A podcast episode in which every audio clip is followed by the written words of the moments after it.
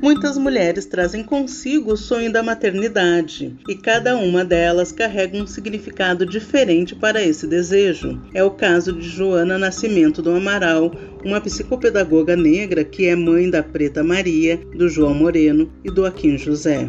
Sempre tive o sonho de ser mãe, mas nem tudo é como a gente imagina. Quando de fato a gente vira mãe, muitas chaves também viram. E em se tratando de uma maternidade preta, sendo casada com um homem preto, tendo filhos pretos, nem sempre são as chaves que a gente esperava.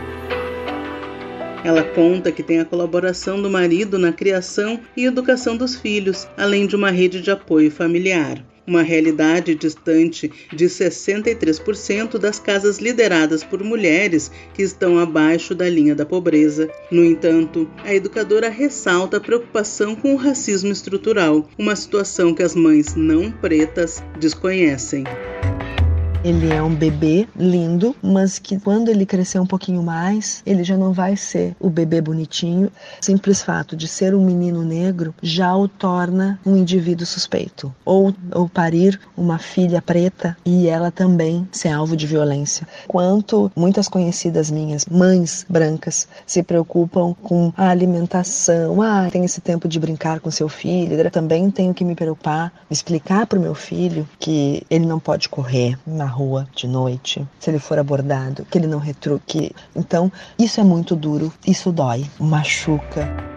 A antropóloga Tayane Alves trouxe para a universidade a reflexão sobre o que é ser mãe solo por meio da trajetória de vida de mulheres negras. A partir do olhar de filha, a pesquisadora analisou os símbolos e os significados cotidianos da maternidade. Primeiro que essas mulheres nesse período, elas não podiam maternar seus próprios filhos. Os filhos eram vistos enquanto meras mercadorias de um sistema de reprodução social, né? Hoje, nas dificuldades que elas são inúmeras, né, de ser uma mãe negra, dialoga diretamente com a impossibilidade de exercer essa maternagem plenamente. Assim, penso que a gente tem que reinventar a maternidade, a maternagem, as relações de cuidado.